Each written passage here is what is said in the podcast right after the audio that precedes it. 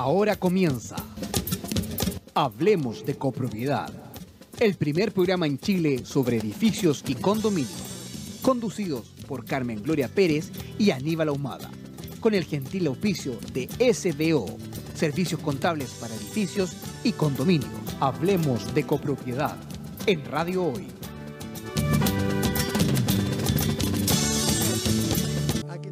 Amigas y amigos? Encantado de estar nuevamente con ustedes. Estamos en el programa Hablemos de Copropiedad. Un nuevo programa y hoy también con temas bastante interesantes. ¿Es así, Carmen Gloria? Evidentemente que sí. Eh, Ah. ¿Cómo estás tú, Aníbal? Yo muy bien. ¿Y tú cómo estás? Yo muy bien, con ganas de empezar este interesantísimo programa. ¿Así? ¿Por qué tan interesantísimo? Porque vamos a hablar, em, ¿qué pasa con las asambleas? Es un tema que no hemos tocado. ¿Cuáles son los quórum para esa asamblea? ¿Quiénes pueden participar en la asamblea? Y lo más importante, ¿quién tiene voz y voto? Ah, ya. Además, tenemos un importante invitado. ¿Sí? Y muy interesante también. ¿Ya?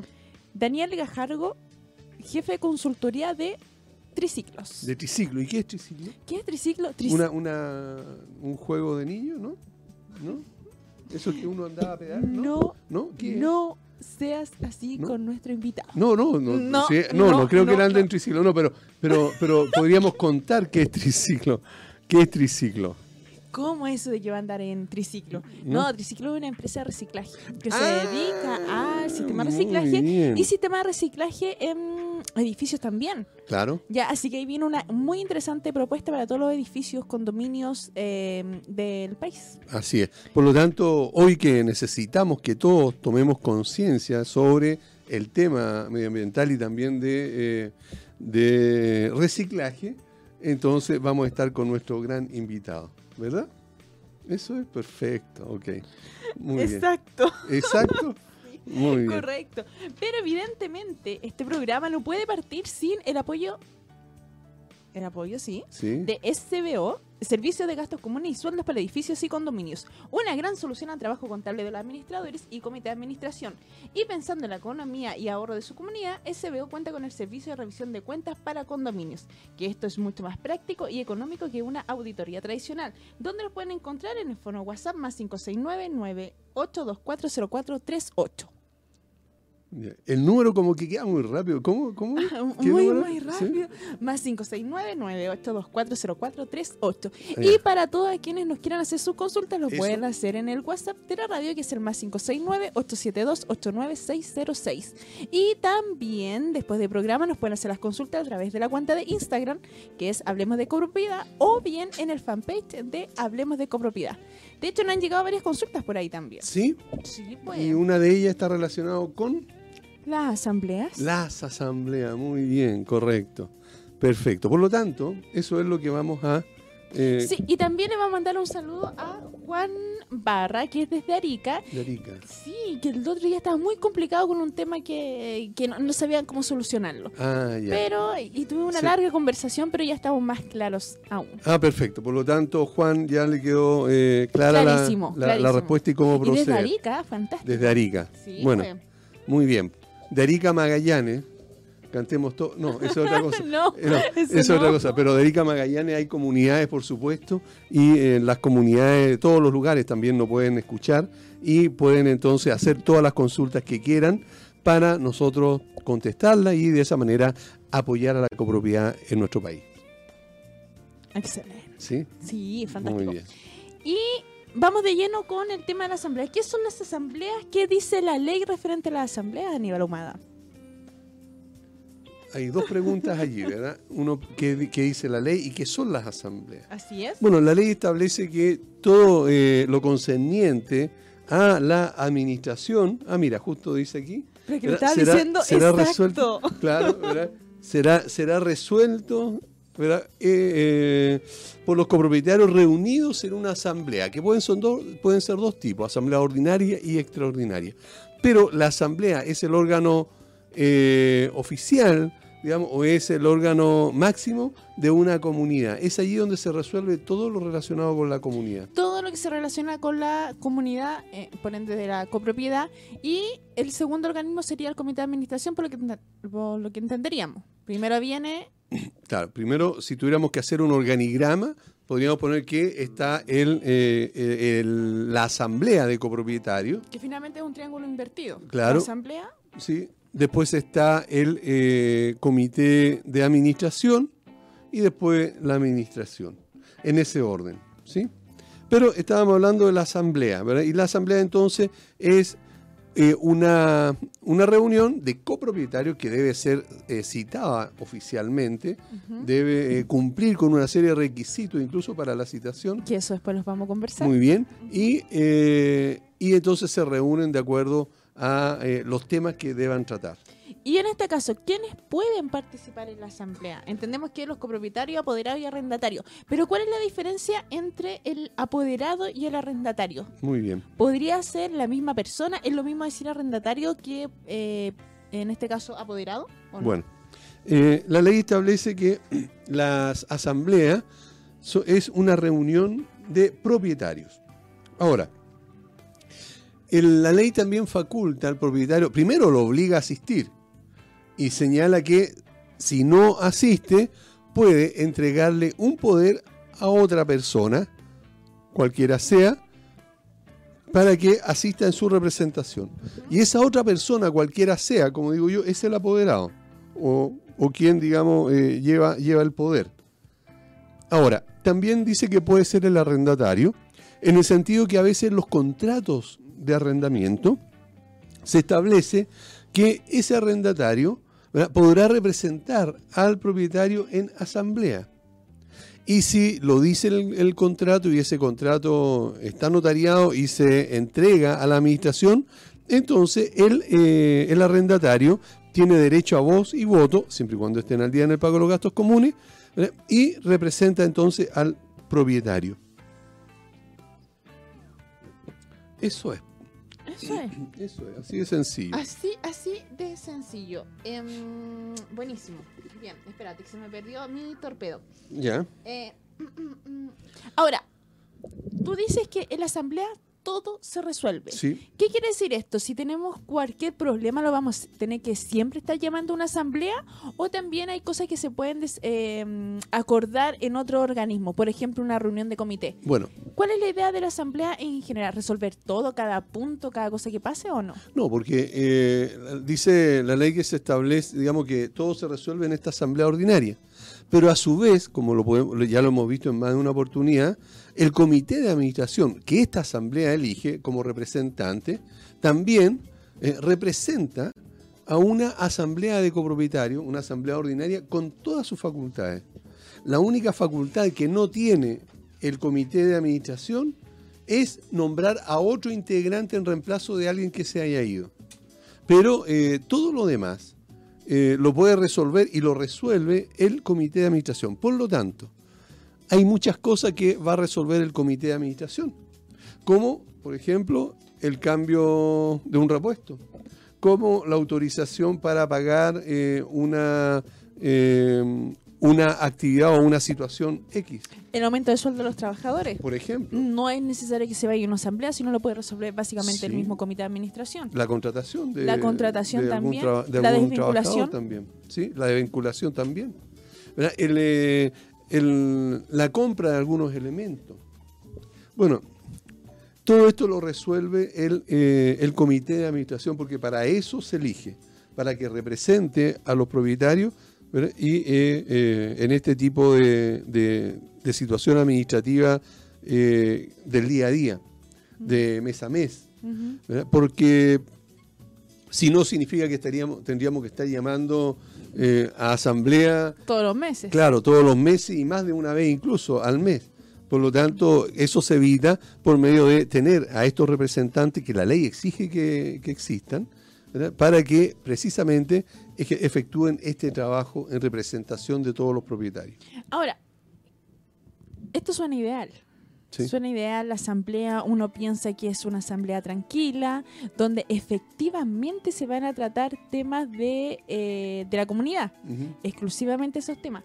Pero generalmente pasa mucho que hay desconocimiento de algunas normas, individualismo de los residentes, y esto podríamos decir que finalmente, en, en vez que ser un ambiente propicio para resolver temas, se vuelve todo lo contrario, ¿o no? Sí, bueno, pasa mucho que, eh, y cada vez más, que el, el hecho de, eh, de tener eh, una, eh, una serie de situaciones en las propias comunidades hace que el ambiente cada vez se haga más tenso. Primero, porque las personas están más individuales, más individualistas, menos dados a llegar a acuerdos, también muy, muy agresivos en general o agresivas.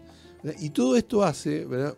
Por supuesto que todo, todo lo que acabo de decir es producto de las frustraciones, de, los problemas que existen en el día a día en, las personas. Y entonces, eh, después nos encontramos con que hay un tremendo desconocimiento, por ejemplo, eh, de las normas que rigen a la copropiedad, del reglamento de copropiedad, del reglamento interno del edificio de convivencia, del reglamento eh, o, o de la misma ley. Y a tu juicio, ¿cómo eso, eso se podría mejorar? Porque, claro, tenemos problemas que se nos van a ir constantemente repitiendo, pero la idea es que no sigan aumentando.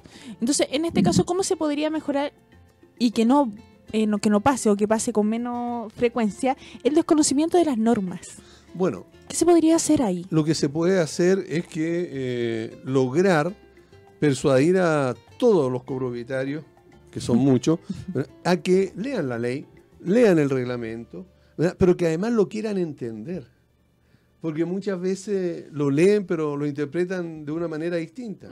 Tienen que comprender lo que están leyendo. O sea, Ahora, muchas veces se habla, ¿verdad?, de que la autoridad debería eh, capacitar, debería incentivar, pero, la verdad es que pasa, pasa, eh, pasa más que eso. Es, existe, es solamente un problema de voluntad por parte de eh, los residentes, los propietarios, los hijos de los propietarios, los cónyuges, que no quieren leer, no quieren saber. ¿Y cuándo se van enterando? En la medida en que van cometiendo infracciones. Ah, es que yo no sabía que esto no se podía hacer. Pero lo dice la ley, lo dice el reglamento de copropiedad y además lo dice el reglamento interno. Sí, pero es que yo no sabía a mí nadie me dijo. Debemos recordar algo que lo dice el Código Civil en su primera, eh, en, su, primer artículo, que la ley se ha sabida por todos. Por lo tanto, no hay nadie en nuestro país que eh, pueda, pueda justamente decir que no conocía la ley. Claro, pero, pero para que también una- un residente cualquiera o un administrador que está complicado con esto, ¿cómo se podría ayudar? Por ejemplo, estoy inventando, no sé, quizás eh, definir primero a la comunidad cuáles son mis problemas que se repiten más o mis infracciones que son, son más recurrentes y con eso ir informando eh, constantemente a los residentes, por ejemplo, a través del gasto común, a través de informativos, cosa que la gente ya vaya entendiendo que lo que va a hacer es una infracción para que su justificación se pueda minimizar. Entiendo, hay gente que no va a leer, de hecho me pasó el otro día a- hace poco 90% no que me dijo, no, y yo no voy a leer el reglamento interno y tampoco me interesa leerlo.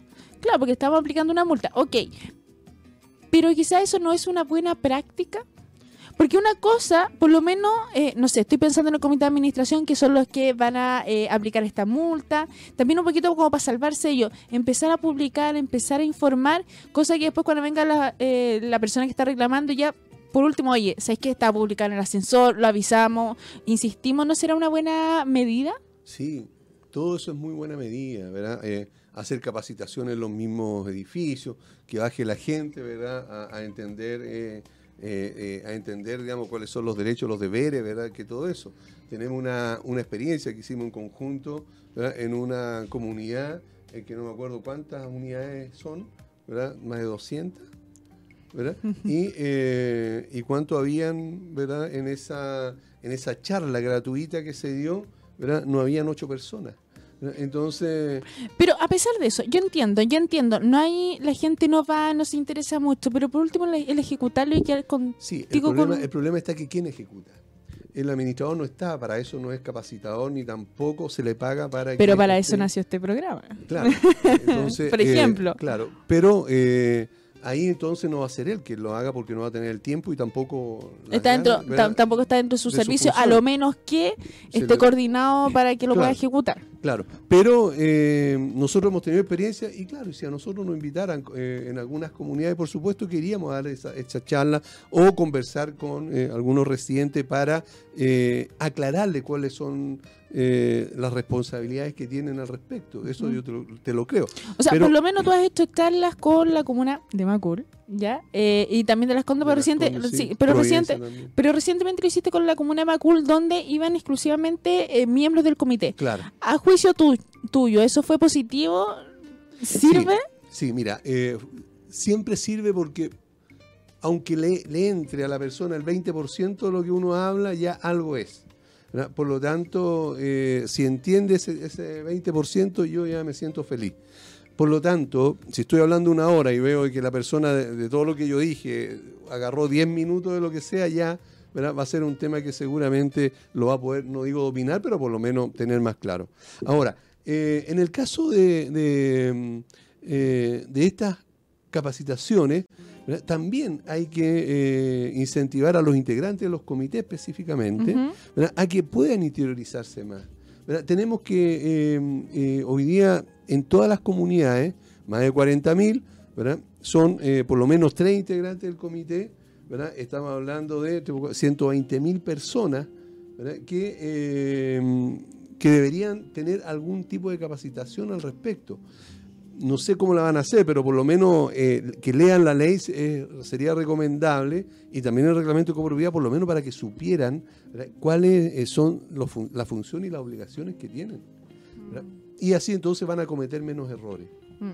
Estamos hablando de la asamblea, estamos hablando que lo que pasa que eh, finalmente eh, se arma un, un ambiente muy propicio para que se puedan ejecutar eh, todos estos actos de eh, enojo, agresiones, Sí. falta de respeto y, y- y básicamente conflicto.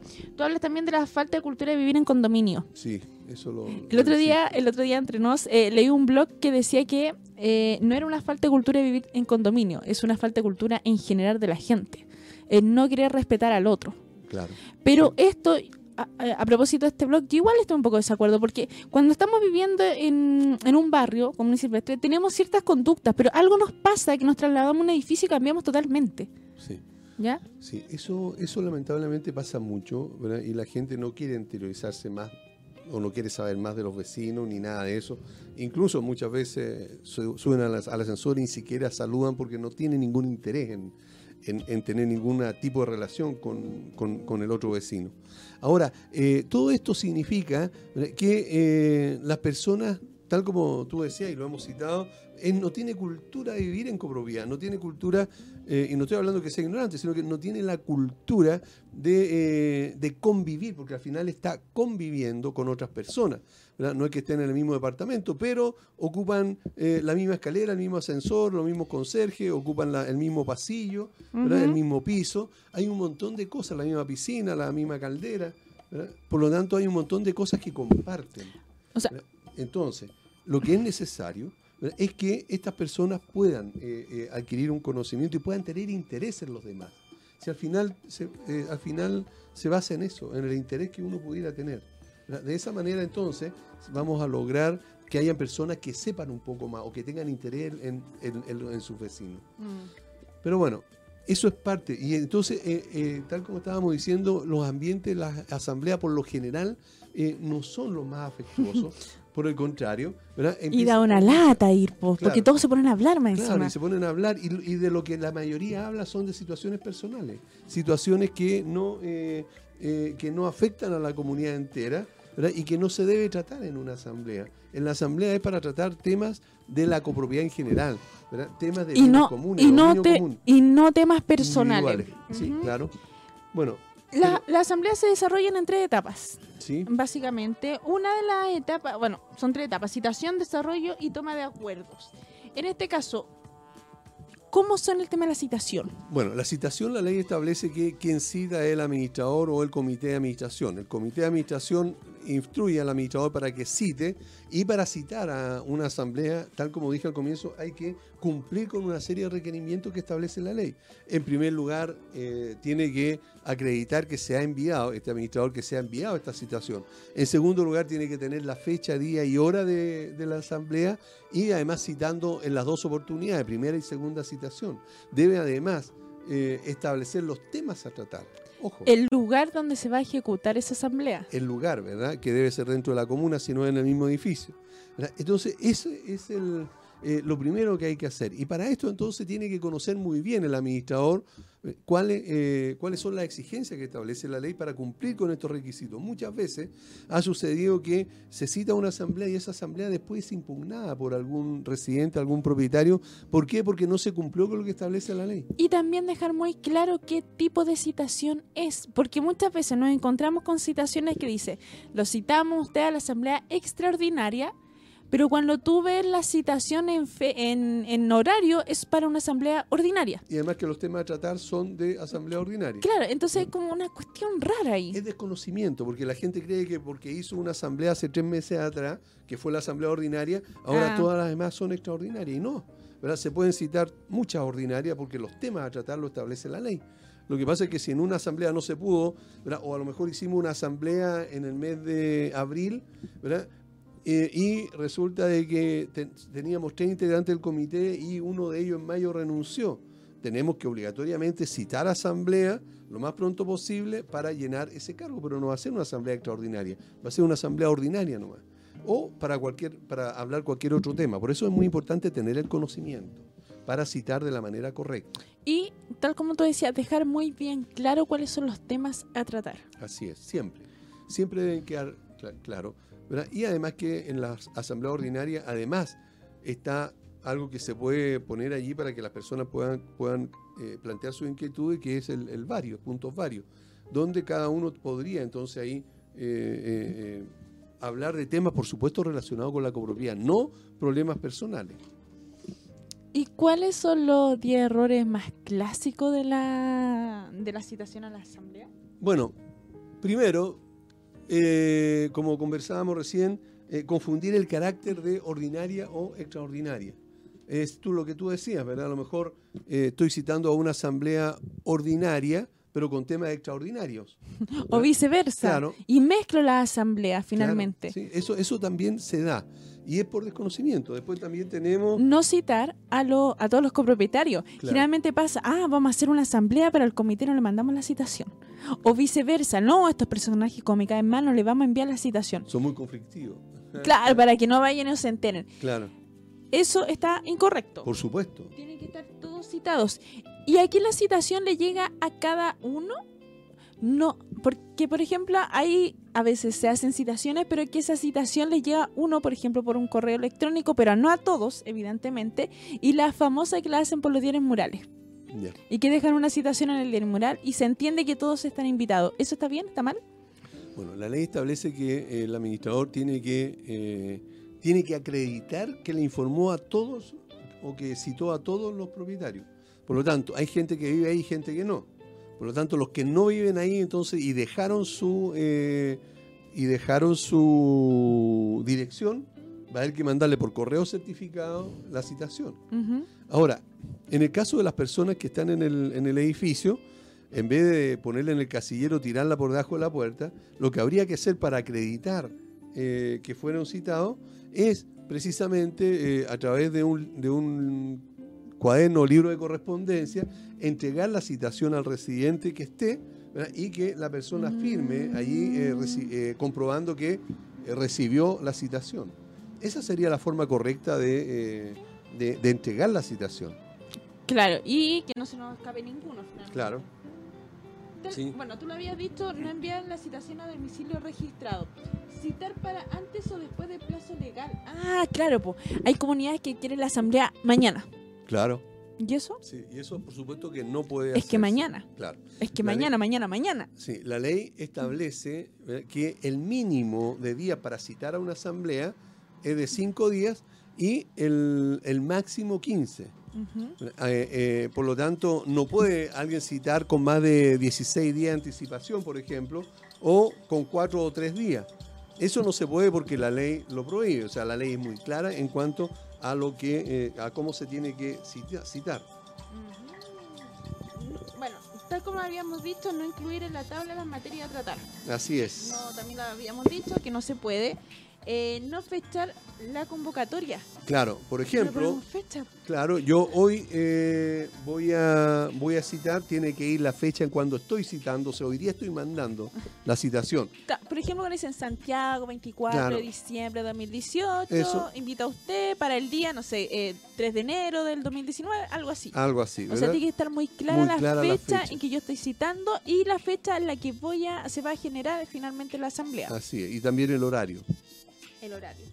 Sí. No indicar hora y lugar de reunión, eso también lo Bueno, comentamos. Claro, sí, correcto.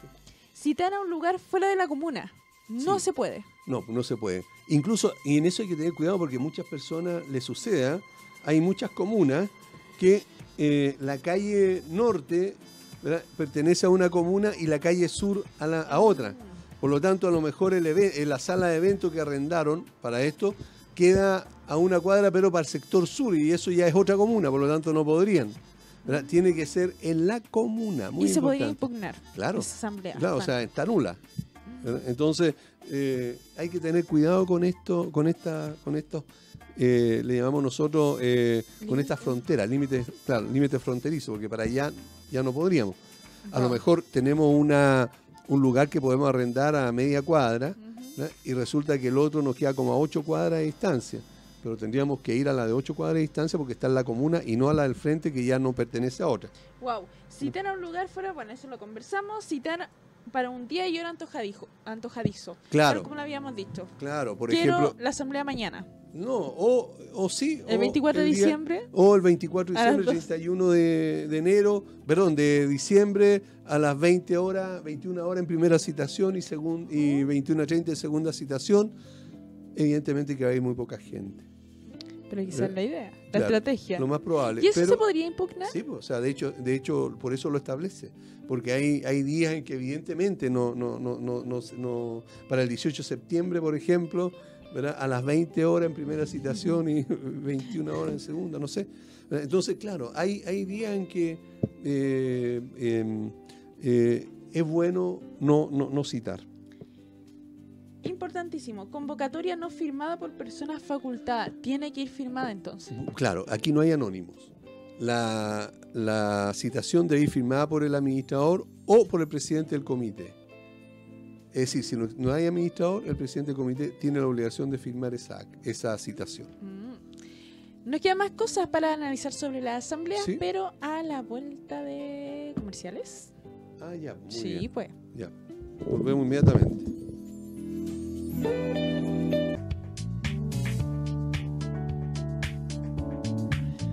Bien, ya estamos de vuelta en el programa Hablemos de Copropiedad y tal como lo habíamos anunciado con una eh, visita estelar, ¿verdad? Así es. De hecho, me encanta porque me recuerda a mis años de, mm, de estudio universitario. Yo soy ingeniera ambiental, en el fondo, ¿ya?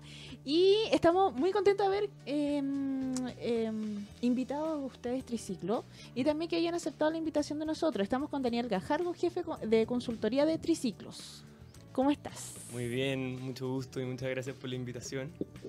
Estoy muy feliz de estar acá. Para nosotros es muy interesante poder venir a contar lo que estamos haciendo, a hablar de economía circular, de reciclaje y conversar con ustedes respecto a, a lo que está pasando hoy en día en, tem- en temas de sustentabilidad y medio ambiente. Hay algo que yo quiero que me aclares de entrada, ¿ya? ¿Cómo es eso que la basura es un error de diseño? Quiero saber qué es eso. Nuestro eslogan. No, no, no está, no está en las preguntas, me las salté, pero quiero saber eso. Perfecto. Lo que nosotros, eh, lo que nosotros estamos pensando cuando decimos que la basura es un error de diseño eh, son, son dos, dos temas. Primero, que nos equivocamos cuando eh, dejamos que se generara basura. O sea, que cometimos un error como especie al, al estar hoy día inmerso en un problema de residuo y de basura.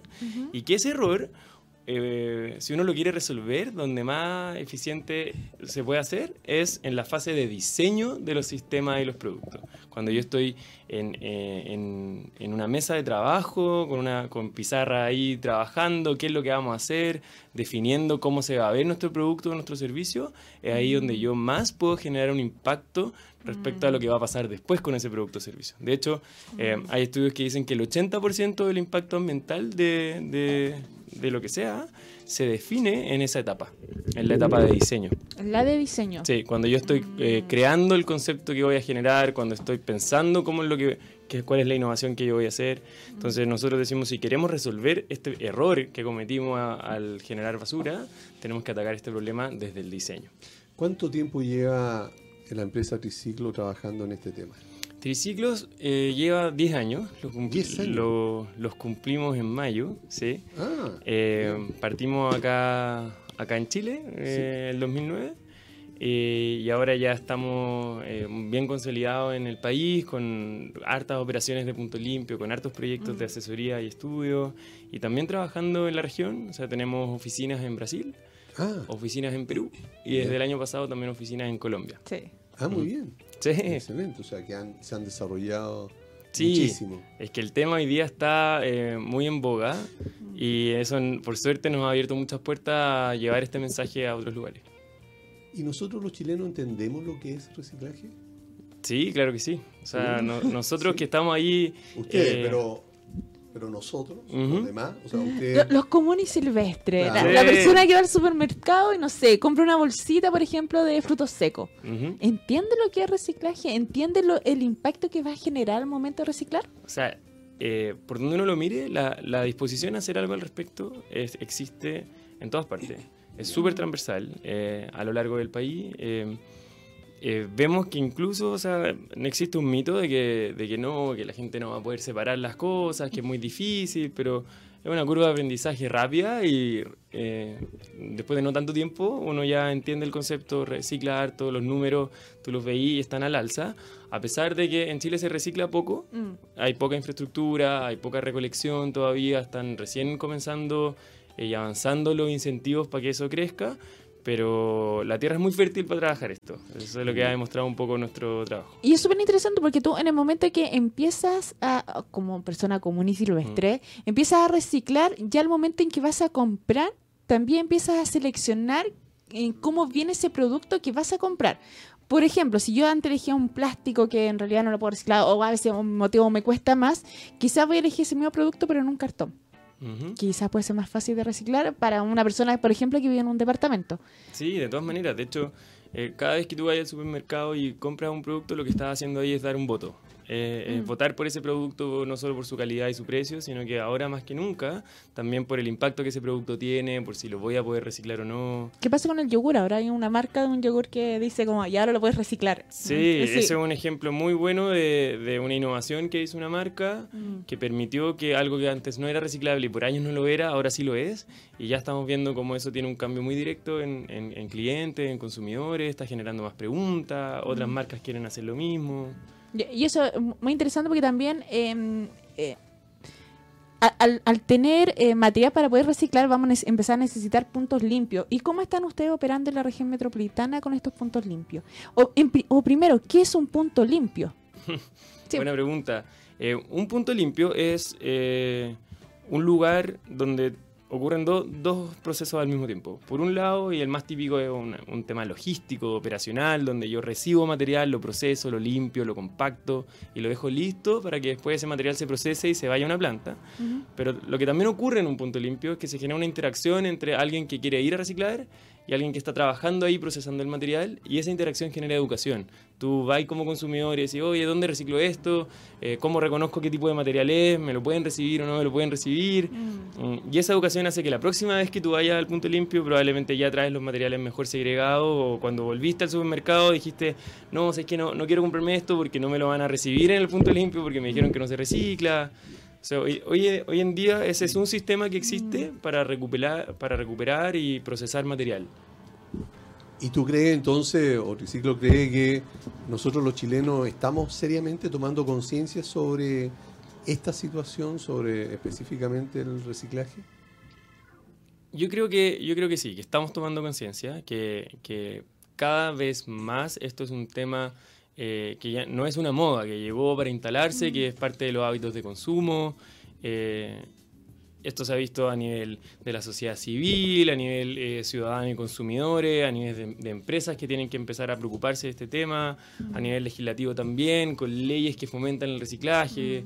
O sea, se están generando todas las estructuras, las instituciones y los incentivos para que este tema efectivamente eh, explote y se internalice y, eh, dentro de todos nosotros. De hecho, hoy en día tú vas a, a- te vas y tener una conversación, eh, ya no es irrelevante respecto a, No es poco común encontrarse con alguien que recicla, encontrarse con alguien que está preocupado del tema ambiental, que ha escuchado algo al respecto. Porque el problema que antes era invisible, que era el problema de la Claro. basura, ya no lo está haciendo tanto. O sea, ya no es, no es- Hace muy poco salió un reportaje eh, en un diario respecto a la situación de los rellenos sanitarios que están llegando al fin de su vida útil. O mm, hace un par de años que se nos incendió uno de los rellenos sanitarios y salió en Sí, todas pues. partes. Que, hoy- entonces el problema ya no es invisible, está ahí eh, y hay que empezar a trabajarlo, hay que empezar a mejorar las condiciones del reciclaje o incluso a cambiar los hábitos de consumo, como no comprarme algo si es que no lo necesito. Mm. Claro. Entonces yo creo que sí, que estamos efectivamente avanzando en ese camino. Uno... Por favor. no, no, pero dale, no. dale tú. Bueno, el, el servicio que ustedes brindan, digamos, eh, ¿cómo está relacionado con los edificios y condominios de nuestro país? Ahí estamos conectados. Ya ¿Sí? se- Sí, ya, algo. lo mismo, sí. Eh, un poco pa- para responder esta pregunta, eh, me gustaría también aclarar qué es lo que hoy día está haciendo Triciclos, porque, Ya, perfecto. porque estamos en hartos lados al mismo tiempo. Ya.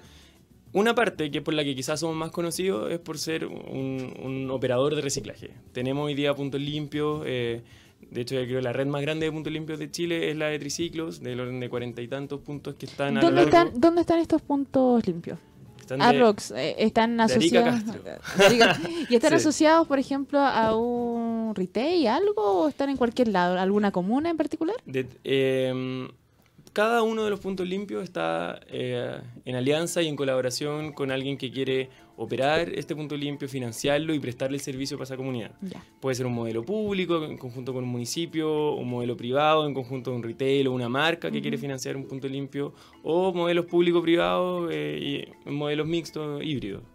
Eh, estos puntos se ubican en general en espacios, en espacios públicos, en estacionamientos de supermercados. Mm. Tenemos, tenemos distintas redes con ciertas empresas o con grupos de empresas que han, han logrado financiar esta red que procesa y acopia y mueve material hacia las plantas de reciclaje. Entonces, un lado eh, son esas operaciones. Triciclo hoy día es un gestor de residuos, está, entiende el reciclaje y lo ha, lo ha implementado incluso en, en edificios y espacios de habitacionales. Ya, perdona, pero acaba de Mm. decir algo que yo creo que es súper importante, que estaba relacionado con el primero más largo eh, eh, punto de reciclaje del mundo, algo así. Hoy día, en, en, en- hoy día Triciclo opera la red de puntos limpios Eso. más grande de, de Latinoamérica, incluso. De O sea, Latinoamérica. Una sola empresa que opere tantos puntos limpios eh, a la vez no existe. Y en Chile hemos posicionamos el tema del reciclaje, yo creo que cuando poca gente Mm. estaba hablando al respecto. Mm. Entonces, hoy día son del orden de cuarenta y tantos eh, puntos que están acopiando y segregando material, y es lo que nos permite a la vez entender muy bien qué se recicla, qué no, Mm. por qué, cuál es la reacción del consumidor frente a un nuevo producto. Mm. Entonces, por un lado están esas operaciones de reciclaje, que es un foco que nosotros le llamamos agua abajo, como qué hacer con el residuo una vez que ya se genera. O sea, ya tengo el, el problema generado, Mm. ¿qué hago con él? Eh, voy a evitar que llegue al medio ambiente un relleno sanitario, entonces instalo un sistema de reciclaje, un punto limpio. Correcto. Pero, ¿qué pasa si nosotros usamos toda esa información que estamos recopilando día a día en estos puntos limpios y la usamos para prevenir que la basura se genere?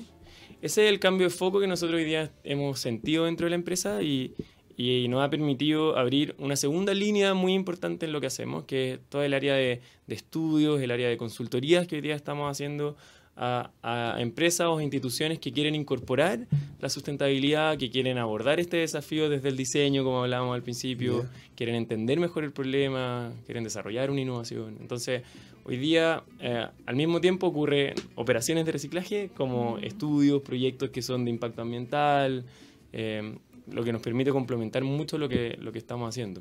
Mm. Ahora, abocado a los edificios, em, ustedes están trabajando con, un, con una inmobiliaria en particular. ¿Cómo ha resultado eh, el trabajo en los edificios? Porque para alguien, no sé, te lo voy a plasmar en la, en la práctica. Nosotros somos administradores. Entonces, en la práctica, ¿qué nos pasa? Muchos edificios construidos de cientos años hacia atrás no tienen staff ecológico. Y con suerte tiene una puertecita donde tú Sí. ingresas la bolsa llena de basura. ¿Y qué es lo que hace la gente? La gente em, quiere reciclar, tiene la intención de reciclaje y deja todo en los pisos. No sé, el- la misma botellita la deja ahí. Sí.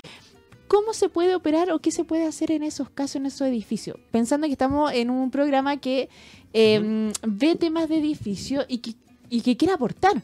Pero está un poco ahí como, ¿cómo lo hago? Porque a veces se ponen estas famosas campanas, pero no sé si eh, vamos a tener un espacio adecuado en un edificio. ¿Cómo hacemos una educación ambiental también a los mismos residentes? Porque muchas veces quieren, piensan que todo se puede reciclar y lo dejan todo ahí. Y finalmente la persona del aseo va y todo a la basura y, y se fue relleno. Y ahí quedó todo, todo esa, mm, todos incentivos de reciclaje que tenía que el residente. De hecho, incluso, o sea, sin ir más lejos, edificios nuevos que tienen estos chaps ecológicos, sí, también. si no hay un sistema detrás, eso, eso igual va a terminar en la basura. Tiene que haber un sistema operando de mantener los materiales separados, pero los edificios tienen una tremenda oportunidad porque concentran mucha gente. Claro. Sí. Eh, entonces, en un mismo lugar yo puedo encontrar mucho material reciclable. Mm. De hecho, municipios que han querido implementar sistemas de reciclaje eh, están de a poco partiendo por los edificios, porque es donde más gente hay, más residuos Claro. hay, está más agregado. Eh, y lo que hay que hacer es trabajar en conjunto con toda la comunidad del edificio, con, con la gobernanza, con los mi- comités que existen. Hay que educar a los vecinos, pero también hay que tener un sistema o municipal o privado que opere ese material, que o sea que, que esté preocupado de la logística, porque si no, si se nos mezclan los materiales, se van a, van a terminar todos yendo a la basura igual. Tiene que haber ahí un espacio dedicado a tener los materiales separados. Eh, si no hay un chafe ecológico, yo también vivo en un edificio antiguo y encontramos un espacio cerca de ahí donde había un estacionamiento, donde tenemos contenedores separados.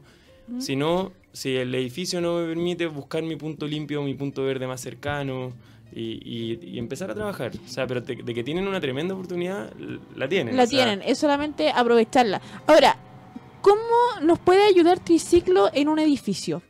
Por ejemplo, si yo no tengo un chafo ecológico, nos dan asesoría, no, nos dicen cómo implementarlo, ustedes van a recoger todo este material reciclaje. ¿Cómo, cómo puede intervenir Triciclos ahí? Nosotros hemos, los modelos que hemos trabajado, hemos, hemos hecho un, un proyectos que son integrales en el sentido que primero eh, tienen un entendimiento de la infraestructura que se necesita, si es que hay que instalar contenedores o modificar espacios, lo hemos hecho. Eh, y luego acompañar esa infraestructura de educación a la comunidad del edificio, eh, capacitaciones al personal que trabaja ahí, capacitaciones puerta a puerta a los vecinos, entrega de material educativo, desde una guía imantada para que uno ponga en el refri que dice cómo se recicla, hasta eh, infografías mensuales sobre el material que uno recupera. Eh, pero esta infraestructura y esta educación, si- de nuevo, si no tienen una logística detrás y una operación que nosotros también podemos hacer, eh, ese material no va a llegar necesariamente a buen destino. Mm. Eso, eso es, un- esa es una, una posibilidad, pero todas las comunidades de los edificios pueden acercarse a su municipio y decir, oye, nosotros nos estamos organizando, queremos reciclar, ¿cómo lo podemos hacer? Porque hoy en día los municipios tienen también, son un canal de acción muy importante para el, para el Mm. reciclaje. Son, por, por años los municipios son los que se han encargado de la gestión de la basura Claro. y ahora que se están generando los incentivos para que se fomente el reciclaje también, los municipios cumplen un rol muy importante. Entonces, por ahí también hay un paso a seguir para que todas las comunidades de edificios puedan empezar a reciclar. ¿Y hay algún eh, tipo eh, o algún proyecto educativo que, que, que pueda apoyar, por ejemplo, a las comunidades o a los vecinos en general por parte de, no sé, de la- del gobierno o de la- del municipio o de ustedes? Sí, lo hay. eh, ¿El autobús de reciclaje? Sí. Ese, ese es un proyecto nuestro, es un, es un bus que está intervenido como punto limpio, entonces básicamente un punto limpio sobre ruedas que, que recorre distintas comunidades escolares todos los días a- capacitando y educando en torno a medio ambiente, impacto ambiental, sustentabilidad. Pero hay, hay se están generando in- iniciativas, o sea, eh, en el contexto de la ley REP o la ley de reciclaje, que, que es una ley que, que se viene trabajando hace un par de años, de hecho se acaba de lanzar así el anteproyecto de, de ley para los envases y los embalajes, eh, ha creado mecanismos para generar fondos, para generar proyectos. Uno es el Fondo para el Reciclaje, que es un fondo la- al cual las municipalidades podían postular para desarrollar proyectos de educación ambiental, para instalar infraestructura, o sea, eh, se están generando y, o ya existen muchos proyectos a los que uno podría acceder para, para obtener más información. Ya, ok. Entonces, en resumen, yo tengo un edificio en que hay un par de propietarios que me dicen que quisieran eh, enterarse de- de esto del reciclaje. Eh, ¿A dónde los mandamos a que se enteren? ¿A dónde los mandamos a que, a que se enteren sobre cómo reciclar? Claro. O- En general, o sea, cómo reciclar y después cómo implementarlo en el edificio. O sea, eh, en nuestra propia página web pueden encontrar una guía ¿Y de cuál es la reciclaje. página web? ¿Cuál es? Triciclo, www.triciclos.net. Ah. Sí. Ya, Eh, Tal cual, triciclo. tal como suena. Con ese final, triciclos. Con ese, ah, triciclos. Eh, Ok. Ahí pueden acceder a información sobre qué se recicla, guías de reciclaje, etcétera. Hay mucha información también sobre, sobre el problema de la basura. Una, una fundación muy potente que está liderando esta discusión hoy día es Fundación Basura, que tiene mucha información también. Eh, yo me acercaría a mi municipio y, y preguntaría respecto a qué programas de reciclaje tienen, que, usted- que como comunidad queremos empezar a reciclar, eh, cómo lo podemos hacer. Y hace mucho sentido de nuevo porque los edificios concentran mucho material. Sí, Recordemos eso. Y si no, en el intertanto, buscar y tratar de acercarme a mi punto verde o mi punto limpio más cercano para, para ir yo a dejar el material eh, a estos puntos de reciclaje sin si todavía en mi edificio no se está implementando un sistema. Dijiste punto verde. ¿Diferencia entre punto verde y limpio? Sí, es, un- es casi un tecnicismo, pero, eh, pero tiene, tiene un par de diferencias. Un punto verde es un lugar donde están los contenedores para reciclaje, pero no necesariamente hay una persona ahí que está procesando el material o que está educando. O sea, están solo los contenedores, cada cierto tiempo pasa un camión y los recoge, eh, entonces no se genera esta interacción de educación o no se genera un procesamiento de material, yo voy y dejo nomás. Un punto limpio ya tiene procesamiento de material, ya tiene personal trabajando, suelen tener una máquina que compacta el material adentro. Son, son como una versión eh, como más eh, robusta que un punto verde. Ujú, Tú hablaste sobre una economía circular. ujú. ¿Qué es una economía circular? Una, un- la economía circular es un- una nueva manera de entender la forma en la que hacemos negocio, en la que hacemos empresa, donde los materiales ya, ya no se transforman y después se botan, sino que se reintegran en los ciclos productivos.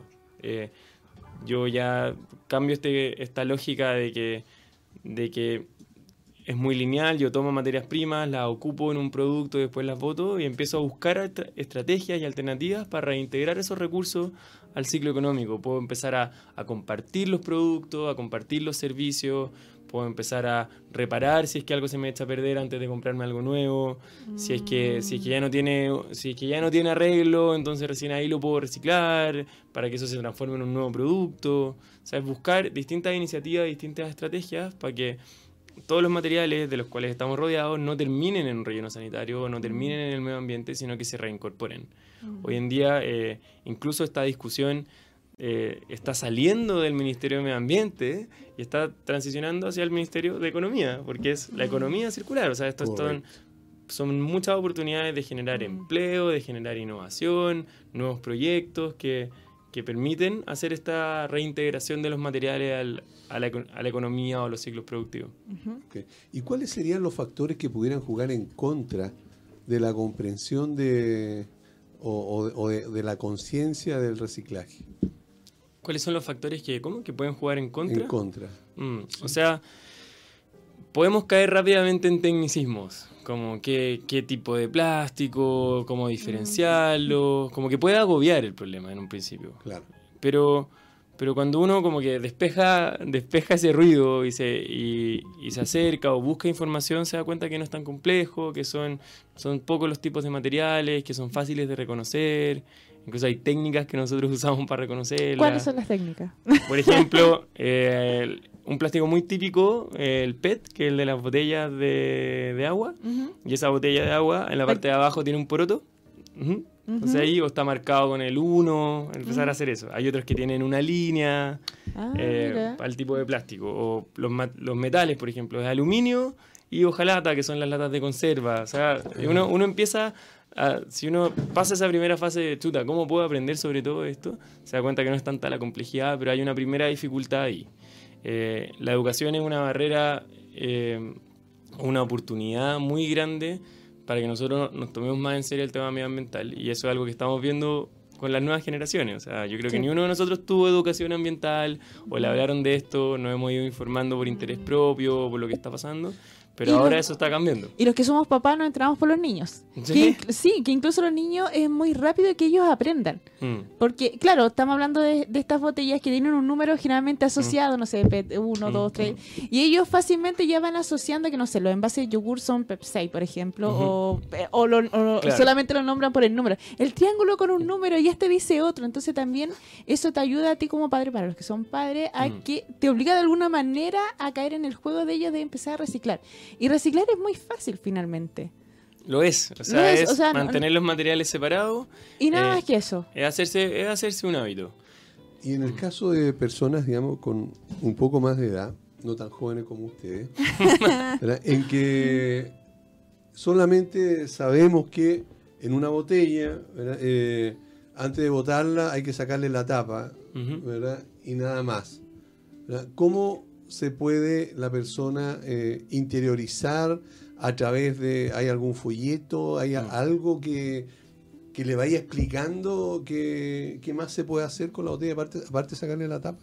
Sí, mira, te tengo que mandar la guía de reciclaje porque ahí está toda esa información. Eh, yo te invito a buscar, eh, si uno ahora se acerca, si incluso se mete a Google, guía de reciclaje o cómo reciclar, hay muchísima perfecto. información, muchísima información.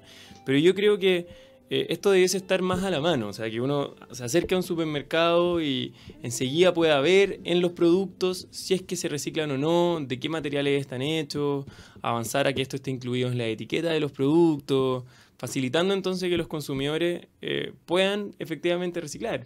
Eh, hay, mucha- hay, hay muchas oportunidades que están ahí al alcance de la mano para facilitar estos procesos. Eh, Bueno, es verdad, hay algunos productos que ni se ve que si, Ujú. si se puede reciclar o no. Ahora, igual es fácil si tú, por ejemplo, vas al supermercado y antes de elegir ese producto le echas una miradita. Como ahora está muy en boga buscar lo- lo- el tema de los sellos, ver las calorías, si tiene azúcar, ya me te damos vuelta completo los paquetes. Y claro, podemos empezar a buscar y de ahí vamos a ver quizá un triangulito que diga un 5.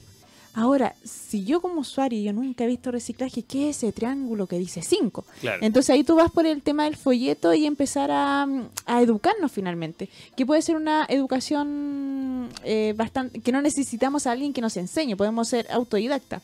Pero también, o sea, a la vez, no solo autodidacta, sino que, que, que si hay una empresa que tiene un producto que tiene algún atributo de sustentabilidad o es 100% reciclable, que, que nos ayude a comunicarlo, a entenderlo, por qué es mejor, a evaluar efectivamente si el impacto ambiental de ese producto es mejor que la otra alternativa que había antes. O sea, hay muchas herramientas hoy en día para efectivamente estudiar esto y entenderlo. Eh, yo creo que nosotros como consumidores podemos impulsar que eso pase al momento de, to- de tomar una decisión de compra. También lo estamos viendo, con, por ejemplo, la ley REP obliga a que las marcas se hagan cargo de sus envases. Sí. Entonces ahora tienen que Ah, tienen que aumentar el número de envases que se recuperen y que se reciclan. Entonces, claro, cómo no, tengo que hacer que mi producto sea más reconocible, tengo que poner en la etiqueta que se recicla, tengo que invitar a los consumidores a hacerlo, porque si no, no voy a cumplir la meta que me pone la ley. Entonces, son distintos mecanismos que se van eh, abordando para lograr este objetivo. Y también ojalá evitar, no sé si comprar, pero si se puede, por ejemplo, nosotros tenemos aquí tres botellas. Podríamos haber quizá elegido una botella eh, y haber Un tenido con vaso agua. o un jarrito con agua Claro. Eh, y también podríamos minimizar, porque finalmente, Mm. claro, estamos comprando, lo vamos a reciclar, pero igual vuelve al tema. O sea, Sí. es mejor la abstinencia, como dicen por ahí. Eso es lo que Es yo, más seguro. Eso es lo que yo decía con lo que hablábamos cuando me preguntaron por qué la basura es un error de diseño. Eh, yo me puedo poner a reciclar y hacer mucho esfuerzo, tener más puntos limpios, etcétera. Pero si yo cambio mi hábito de compra y, y algo que antes eh, yo compraba y en verdad no necesitaba, cambié ese hábito, resolví el problema en su origen. No traté de resolverlo después. claro.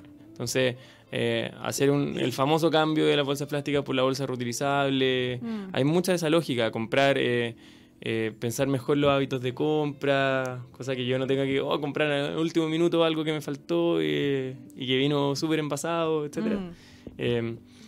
Son estrategias que, que pueden generar mucha más eficiencia. O en el, en el rediseño de los productos también. O sea, hacer los envases más eficientes, hacerlos más delgados, Mm. eh, sacarle todos los componentes que no se necesitan, solo lo justo y lo necesario. Hay empresas que también eh, ven el tema de la compra a granel, Ujú. que también es re interesante, o alguna empresa de té, por ejemplo, eh, que tú vas a comprar té en vez que te dé la típica bolsa, todo, tú llevas tu frasco y te lo venden ahí.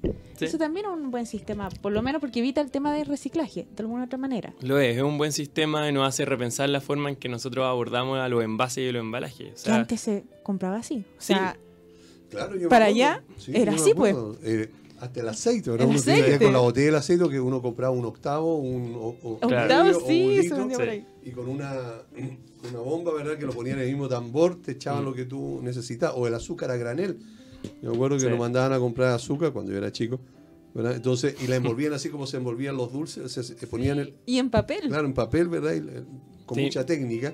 ujú, ¿verdad? con mucha eso- para que no se cayera nada. Claro, no se podía caer el azúcar. o sea, Sí, entonces había que envolverlo bien. Había un montón de, de- de situaciones, pero hoy día yo voy al supermercado ¿verdad? y veo que ya eh, en, algunos, en algunas comunas, o en todas partes, ya, yo no lo sé, eh, ya no hay bolsas plásticas para echar la, digamos, la- lo- los productos que uno compra, ¿verdad? No, ya no hay. ¿verdad? Ya no hay. ¿verdad? Entonces uno tiene que compró esas bolsas que venden en los supermercados para echar las cosas. Y algunos Pero- compramos todos los días cada vez que se nos olvidan las se te cosas. olvidan, ¿verdad? Sí. Pero nos damos cuenta que todo está envasado en plástico, ¿verdad? Si compramos pollo está en, el- en, en- en- Sí. en todo eso, ¿verdad? Lo que uno compre, ¿verdad? Está envasado en plástico.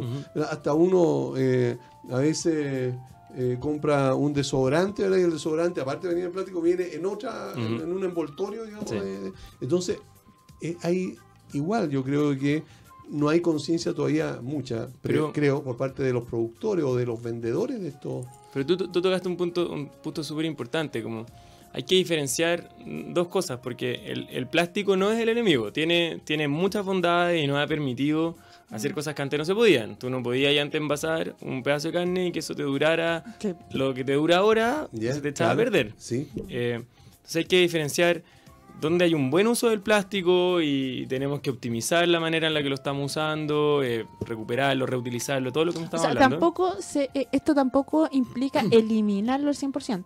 O sea, no, No, compro o sea, nunca más plástico, no es Yo- la yo creo tampoco. que la- el, el plástico es un material y tiene sus bondades, tiene súper buenas propiedades para algunas aplicaciones, pero venimos saliendo de una época donde el plástico era la panacea y lo empezamos a usar eh, un poco descontroladamente Mm. en aplicaciones que no hacían tanto sentido.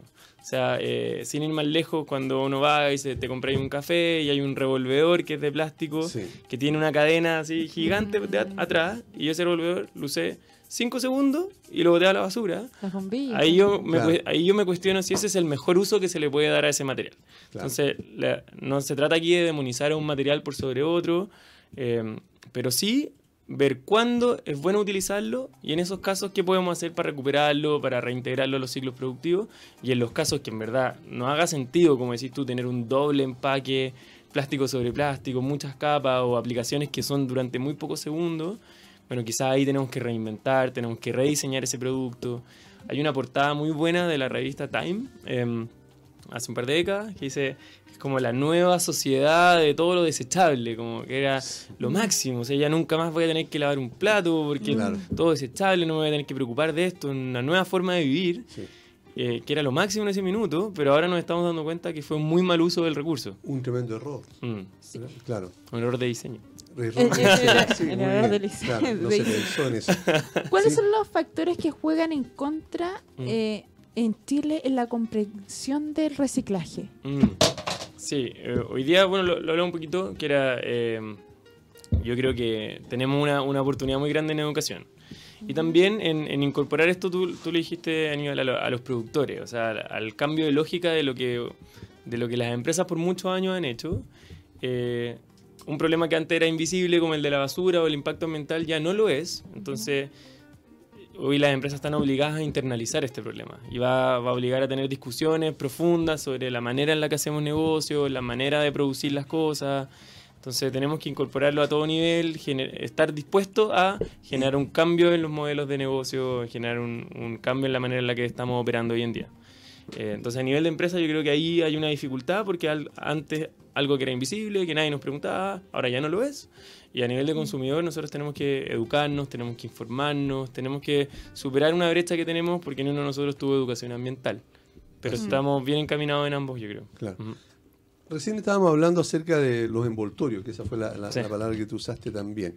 Y, y- y quiero seguir dando una vuelta a eso, porque yo creo de que eh, ahí también hay un tremendo problema. No todo, a pesar de que tú dices que algunas cosas sí, eh, está bien, ¿verdad? porque eh, digamos cuando uno compra algo al vacío, ¿verdad? o sea, un alimento va a durar mucho más, pero... eh, cuando yo era niño y íbamos a comprar clavos, nos mandaban a la mercería Ay, a comprar clavos, clavos. ¿verdad? No, uno compraba, no sé, un, un octavo o no sé cuánto. El kilo de clavo. Claro, ¿verdad? entonces lo ponían en un papel de diario, ¿verdad? lo pesaban en esas balanzas y lo envolvían en el papel de diario ¿verdad? y te lo entregaban. Hoy día, ¿verdad? en, lo- en estas grandes tiendas, ¿verdad? ahí eh, vienen 6, 8 clavos ¿verdad? y la verdad es que vienen en un plástico ¿verdad? también al vacío. Y ese tipo de cosas está lleno. O sea, uno va a estos grandes supermercados o, o tiendas de estas, ¿cómo se llaman? ¿verdad? Pero llenas de, de- y todo. Envases chiquititos. Claro, envases chiquititos, ¿verdad? Mm. Eh, Son, el otro día en un supermercado, ¿verdad? Necesité comprar eh, hilo para coser, ¿verdad? Eh, de ese hilo de coser, ¿verdad? Y venía envuelto, digamos, eh, también en- al vacío, venían tres eh, Mm. carretes de hilo, ¿verdad? En un- envuelto al vacío. Claro, es para que no se lo roben seguramente todo eso. Pero ahí hay una cantidad de... de De oportunidades, creo de- yo. Claro, De que, todas que- maneras. que hay que, yo creo que deben tomar Imagínate- para eliminar. Y imagínate si tú puedes mezclar esta, esta concepción que tú contabas cuando eras niño y te mandaban a comprar azúcar Claro. con las nuevas tecnologías que ahora existen, eh, se te presenta un nuevo mundo de oportunidades. Tú ahora podrías digitalizar muchos procesos, podrías optimizar la manera en la que los productos se reparten o se arman los paquetes. O sea, estamos en una, en una etapa donde por suerte hay mucha tecnología disponible que se puede poner al servicio de esta economía circular, de este medio ambiente. ¿Y O sea, no necesariamente, solo para terminar la idea, no Sí. necesariamente es volver a hacer las cosas como lo hacíamos hace, hace, hace unos años, sino que es eh, reincorporar ambas. Como esta, este, aprendi- este aprendizaje que tuvimos de que se puede hacer las cosas de una forma distinta con las nuevas tecnologías y la nueva disponibilidad de servicios digitales, por ejemplo. Ahora tú podrías crear innovaciones eh, para resolver el problema que estabas mencionando. O sea, de- nos acostumbramos a tener justo lo que queremos rápido en envase chiquitito, pero ahora estamos sintiendo que eso genera un problema que, que no hace mucho sentido, como decís tú, tener Claro. eso empacado y tener tres carretes de hilo cuando quería comprarme Claro. uno súper específico, por ejemplo. Mm. Claro, eso, eso pasa. Ok, Es entonces... que quizás es donde compras. Sí, Porque también va, también va mucho donde uno como consumidor se acerca. Mm. Porque voy el tema de eh, tú compraste en una de estas grandes cadenas los clavos, pero si uno va a una ferretería de barrio, ese caballero te lo vende así, en el problema papel. Está que, ¿Dónde están esas? ¿verdad? Mm. Entonces, ¿cómo, cómo llego yo a ese, a ese, a esa, a esa ferretería de barrio? Ahora, eh, lo que acabas de decir, ¿verdad? yo debo eh, entenderlo eh, como algo muy positivo, digamos, en el sentido que la gente eh, debiera estar pensando. Y tú dijiste recién que nosotros, por lo menos en Chile, eh, tenemos esa conciencia, o sea, es realmente... Yo creo que vamos súper bien encaminados. ¿Sí? O sea, yo creo que hay, hay una hay una percepción ambiental potente respecto a, a- a cuidar nuestro país, a cuidar nuestros recursos naturales, todos los hermosos paisajes que tenemos a lo largo de Chile. Sí. O sea, eh, hemos visto, si tú miráis eh, lo que ha pasado en los últimos años, cómo ha aumentado la conciencia la, con- la conciencia climática, la conciencia respecto, respeto al medio ambiente. eh, ya, no, ya no pasa desapercibido que, que, le generemos un daño a los ecosistemas. O sea, eso se, se está robusteciendo de manera importante. Y además Chile, yo creo que es un, un lugar o como que tiene un- una oportunidad gigante para generar emprendimiento e innovación. Entonces, si yo mezclo eh, este respeto a- o estas ganas de conservar eh, lo bonito que tenemos de nuestros recursos naturales con este ecosistema que tenemos para emprender y para innovar, eh, debiesen generarse muchos proyectos y oportunidades para resolver el problema de la basura, para tener mejores, menores impactos ambientales. Yo creo que vamos, en ese sentido, Aníbal, súper bien encaminados. Qué O sea, nos, nos falta todavía muchísimo de educación, eh, despejar muchas dudas, hay que seguir trabajando de todas maneras. ¿Sabes lo que, lo que nos toca a nosotros todos los días? Cada vez que abrimos un punto limpio nuevo, al principio el material no llega limpio, no llega bien separado, no llega bien segregado, pero de a poco uno se va dando cuenta cómo cambia el hábito de consumo, cómo se genera ese aprendizaje. Da lo mismo donde esté ese punto limpio, Ok. se va mejorando. Te- te- Tengo una pregunta de alguien, ya.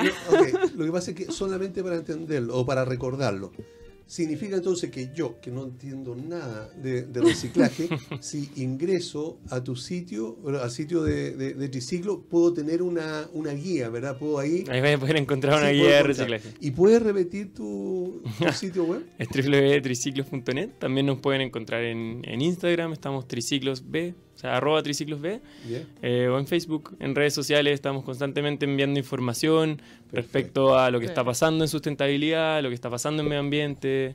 Es Eh, decir, no hay excusa para que yo no me entere. O sea, no hay excusa para que yo no sepa cómo, eh, cómo reciclar de Hoy- la manera correcta. Hoy en ¿sí? día está al alcance de la mano. Si, yo- si Perfecto. tú tienes las ganas y quieres buscar, eh, está la información disponible. Ok, no tengo excusa entonces.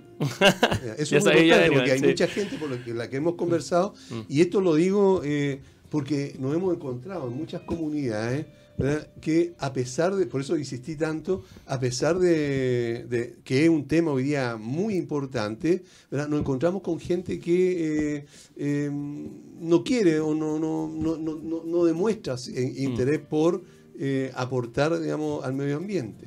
¿verdad? Entonces, por eso que he insistido mucho en esto y ojalá alguno de estas de estos residentes propietarios estén escuchando, digamos, para que tomen conciencia referente Sí. a lo importante que es colaborar. Es muy Todos importante. que colaborar. Muy importante. Y sobre todo eh, en lo que hablábamos antes, en el contexto de los edificios, lo- los copropietarios, las comunidades de eh, las comunidades habitacionales son, concentran una oportunidad gigante de eh, educar a mucha gente al mismo tiempo, de, de reciclar grandes volúmenes de residuos. Claro. O sea, hoy día yo creo que no hay excusa y, y- y siento que, que existe mucha disposición a hacer algo al respecto. Eh, la pregunta es cómo lo hago. Entonces ahí yo puedo ponerme a buscar y voy a encontrar información, pero también eh, las instituciones, los municipios, las empresas debiesen ayudarnos más todavía a, a entender al respecto, a, a darme una solución a estas ganas que yo tengo de hacer algo respecto al reciclaje, por ejemplo.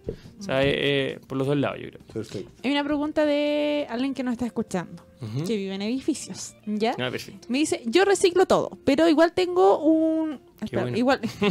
ojalá, ojalá, ojalá sea todo. Ya, pero igual tengo Muy cosas bien. que no se pueden reciclar. Ujú. Dice, eh, ¿cómo lo hago? Porque no tengo chaff ecológico y además em, el chaff es el común y silvestre.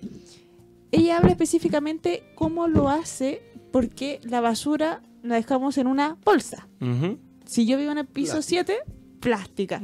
¿Cómo lo hago? ¿Cómo reciclo eso? ¿O eso ya lo tengo que dar por hecho de que se va a ir a un... A un, a, ¿Un a relleno? a un relleno, gracias.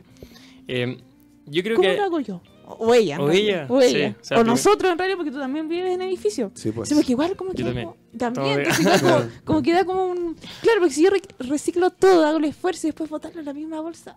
No, no, yo creo que... Eh, yo me imagino que, que ella, en particular, ella recicla y no tira ese reciclaje por el shaft. Como que, No, no, no, lo que le sobra. Ah, de, claro. de lo que no recicla. Yo creo que lo que se, lo que si uno, si uno abriera lo que está dentro de esa bolsa, probablemente una parte importantísima sería orgánica. Serían restos Sí. de comida, De comida, sí, eh, sí. los Sí. que se me va quedando cuando me estoy preparando una ensalada y quedo ahí la, no sé, Mm. la lechuga o la cáscara de plátano, etcétera.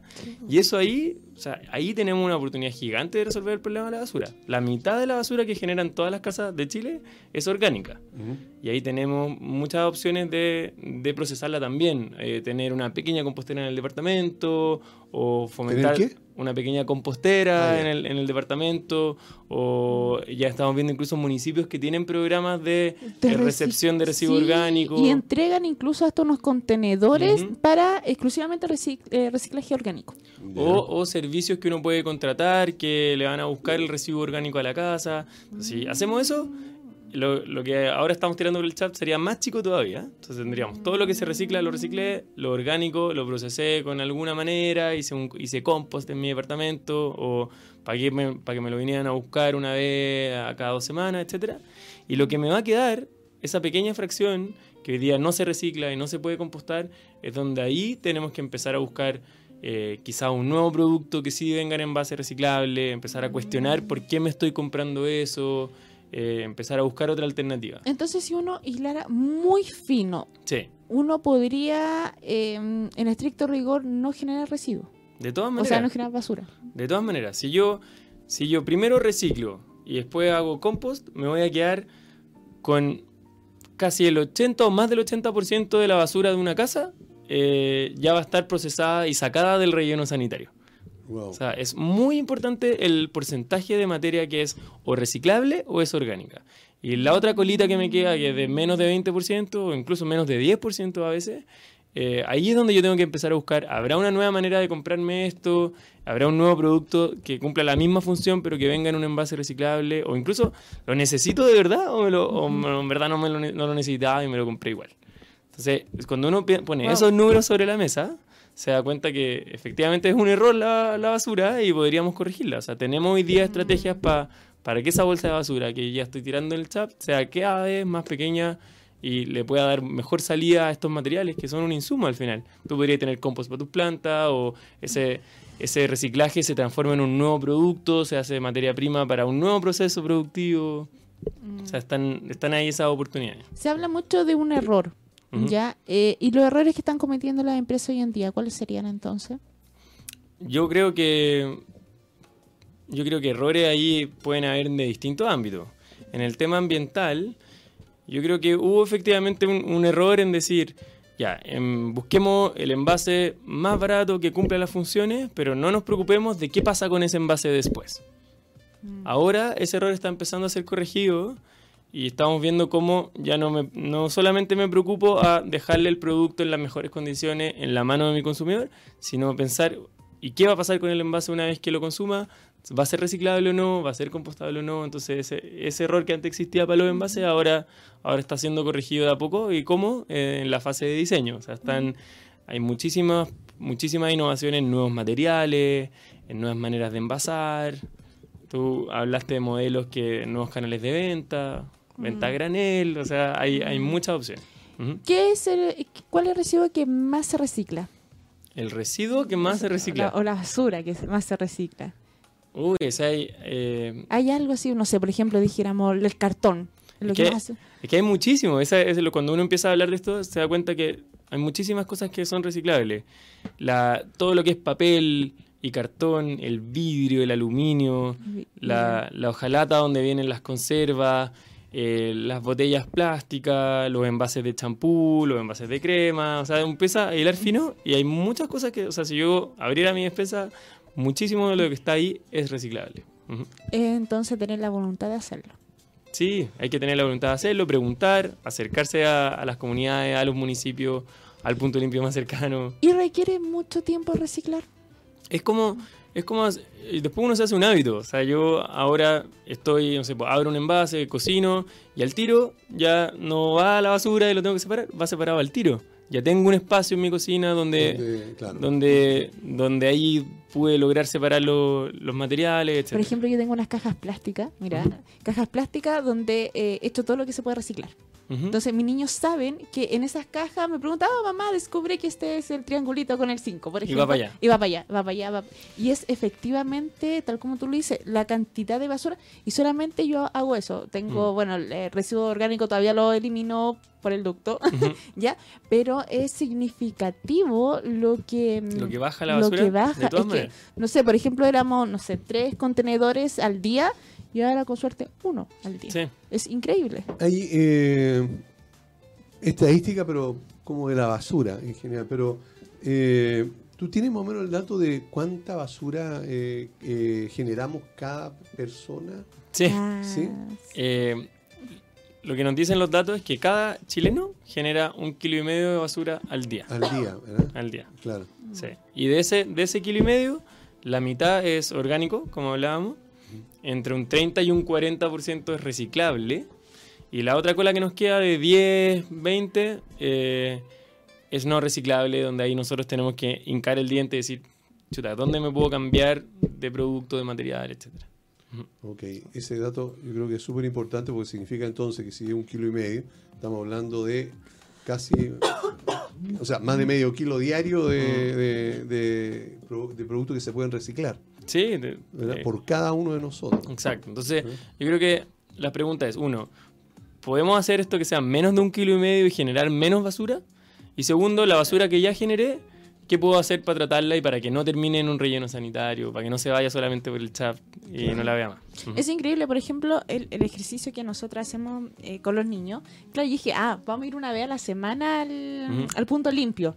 Pero tú te vas dando cuenta que en realidad una vez por semana, en mi caso, no me funciona, pues tiene que ser más seguido porque Mm. se empieza a llenar, a llenar, a llenar. Y cosas que uno veía que en realidad las botaba nomás. Pues, y ahí empiezas a, a darte cuenta de lo que estás comprando. Ujú, Y ahí viene claro. el tema de nuevo. y uno después viene y dice, "Mm, ¿qué compro? ¿Este plástico que no se recicla o lo compro a granel, que es Claro, mejor? Es increíble el cambio que se puede generar. Claro, siempre y cuando tengas la voluntad. De todas maneras, Sí. eso es lo primero. Tú hablaste de aguas abajo Mm, y aguas arriba. ¿Se puede innovar en aguas arriba entonces? Sí, ahí, ahí donde ocurre el diseño, la innovación. En, en la fase antes de que el residuo se genere. Correcto. Y aguas abajo, hoy día también estamos viendo muchos cambios. O sea, eh, antes era más difícil encontrar dónde reciclar, ahora es un poco más fácil, pero todavía nos falta mucho. Pero ahí está, se están generando, se están generando los proyectos y los incentivos. Yo no me, no, con, con este lanzamiento o, publicación de- del proyecto de ley de la ley de la ley de reciclaje, ya está mucho más claro qué es lo que va a ocurrir, cuál es el rol que van a cumplir cada una de las instituciones. Hay que despejar ciertas dudas, obviamente, pero debiésemos empezar a ver que todos los municipios van a tener infraestructura de reciclaje, sistemas de recolección, etcétera. Entonces, en ambos lados están generándose, están cambiando las cosas. Bueno, lamentablemente Se se nos está acabando el tiempo. Nos pasó volando. Sí, queremos darte las gracias, Daniel, por, eh, por haber venido a compartir el conocimiento eh, del reciclaje con los auditores de Hablemos de Copropiedad. Eh, muchas gracias, Triciclo, por eh, haber permitido que, que- que tú vengas y, y que con- nos cuentes también lo que habíamos conversado. Mm. Eh, tus últimas palabras para nuestros auditores. Oye, son fuertes eso como las últimas palabras. Las últimas palabras. Antes, antes, claro, antes.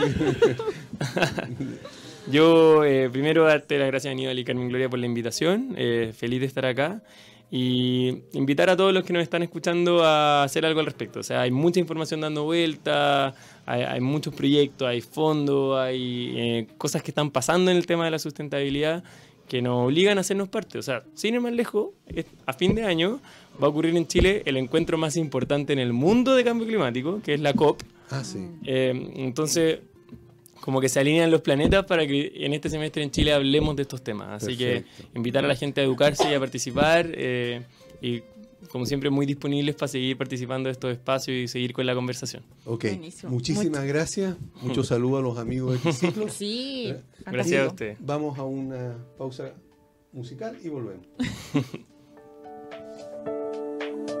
ya estamos de vuelta en Hablemos de Copropiedad. Eh, estuvimos conversando con un amigo de Triciclo, Daniel Sí. Guaja- Gajardo, Gajardo. jefe de consultoría. Oye, buenísimo el tema. Muy, muy bueno. Yo creo que con esto tú te vas a reciclar. Yo ahora mismo. o sea, Y también incentivar a tu comunidad. Claro que Oye, sí. porque es- en realidad es re barato eh, para las comunidades poder reciclar, porque finalmente es comprar un par de contenedores y más que todo la logística de organizar a los trabajadores. Eso, crear conciencia de los trabajadores y también, eh, por supuesto, los residentes. Pero fíjate que tal como decía eh, eh, Daniel. Daniel, eh, hay municipios que te regalan los contenedores. o te los Así es. prestan, No sé, digamos, eh, te lo han acomodado, no sé cómo será. Pero eh, entonces ni siquiera muchas comunidades tienen que invertir en estos contenedores, sino que te los entregan. Oye, ¿Mm? te robaste mi, mi No, mi no, pauta. este es el mío. Yo tengo aquí mi... El mío, no sé lo que es. Ya. No, no, no, no, no, no. Lo siento, lo siento. Te pido disculpas el al, al aire. desorden, el desorden ¿verdad? Me lo Eh, saco continúa. Carlos. No, si me lo saco Carlos eh, porque él quiere saber qué es lo que pasa con las asambleas. Ah, ¿Viste? Y el, tram- asamblea, y el tramposín me lo quitó. Ah, te quito. Pero antes, sí, pero antes de eso, oye, tengo muchos papeles. Sí. No podemos seguir este programa sin mencionar a SBO, Servicios de Gastos Comunes y Sueldos para Edificios y Condominios, una gran solución al trabajo contable de los administradores y comité de administración. Y pensando en la economía y ahorro de su comunidad, SBO cuenta con el servicio de revisión de cuentas para condominio. Esto es mucho más práctico y económico que una auditoría tradicional. ¿Dónde los pueden encontrar? En el fono WhatsApp más 569-98240438. Como que procesas tú. Sí, ent- ¿entenderá la gente lo que. los auditores lo que dice tan rápido? porque a que me cuesta, yo soy más lento que me cuesta procesar. Yo- Oye, yo, pero llegué queda hasta súper claro ese veo. ese veo, claro. Y yo- me lo pidieron así. Sí, así de rápido. Así de rápido. Tipo bala, tipo bala. ¿Ya? Ya, pues, pero que Muy tampoco bien, podemos ser tan lentos. Tenemos más, más, más temas que Sí. tratar. Y el tema de la, de la asamblea es bastante largo. Ya, muy bien. Vamos a- a recopilar lo que, o sea, em, devolver un poquito lo que estábamos conversando antes sobre la asamblea. Estábamos hablando que la asamblea eh, consta de tres eh, grandes etapas. Una es la citación, que ya eh, indicamos cómo se hace la citación y cuáles son los 10 eh, errores más comunes. Y ahora íbamos a saltar lo que es el desarrollo. ¿Cómo es el desarrollo de una asamblea? Y también cuáles son los 10 errores más comunes de, esos, de, esa, de ese desarrollo de asambleas. Bueno, lo primero que tenemos que dejar claro es que eh, las asambleas, sean ordinarias o extraordinarias, tienen dos citaciones. Una para una asamblea ordinaria, que es eh, a, cierta hora, y la ley establece que debe existir un quórum determinado. Y en segunda citación, con otro quórum, puede ser, si es ordinaria, entre media hora a eh, seis horas después. Por lo tanto, eh, generalmente se cita media hora después. Eso significa que si yo cité a las 19 horas en primera citación y 19.30 en segunda citación, debo obligatoriamente, si no tengo el quórum, esperar hasta la segunda citación. Y no puedo empezar a las 7.20, por ejemplo, si la segunda citación era a las 7, a las 7 y media. O eh, eh, empezar nomás a las 7 de la tarde, aunque no tenga el quórum suficiente. Evidentemente que ahí hay un problema enorme y eso entonces no eh, va a significar entonces que se puede cuestionar la asamblea. Lo otro sería comenzar sin el quórum mínimo. Sí, claro. Eso, empezando antes, ¿verdad? Eh, sin, sin los quórum, como lo comenté. Sí, perfecto. Está bueno que lo haya recalcado, ¿verdad? Porque así queda, Queda más claro. mucho más claro. Impedir presidir al presidente o persona facultada. Oye, sí, queda. Claro. Eso a mí me pasó una vez Sí, cuando yo era presidenta. de, una- de un comité. Sí, no, no, no me dejaron. O sea, sí, pude presentar. Hola.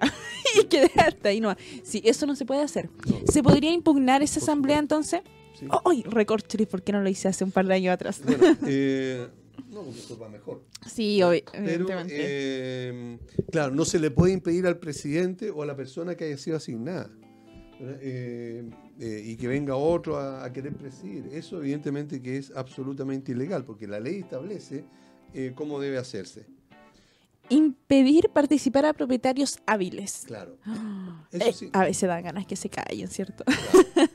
O no contarle el voto, ¿verdad? Eh, Oh, qué feo. Entonces, eso no, no corresponde y eso, insisto, puede significar no solamente la impugnación del- de, de la Asamblea, sino que sanción, el juez podría eh, Sancionar. sanción a, eh, eh, a alguien específico por esto.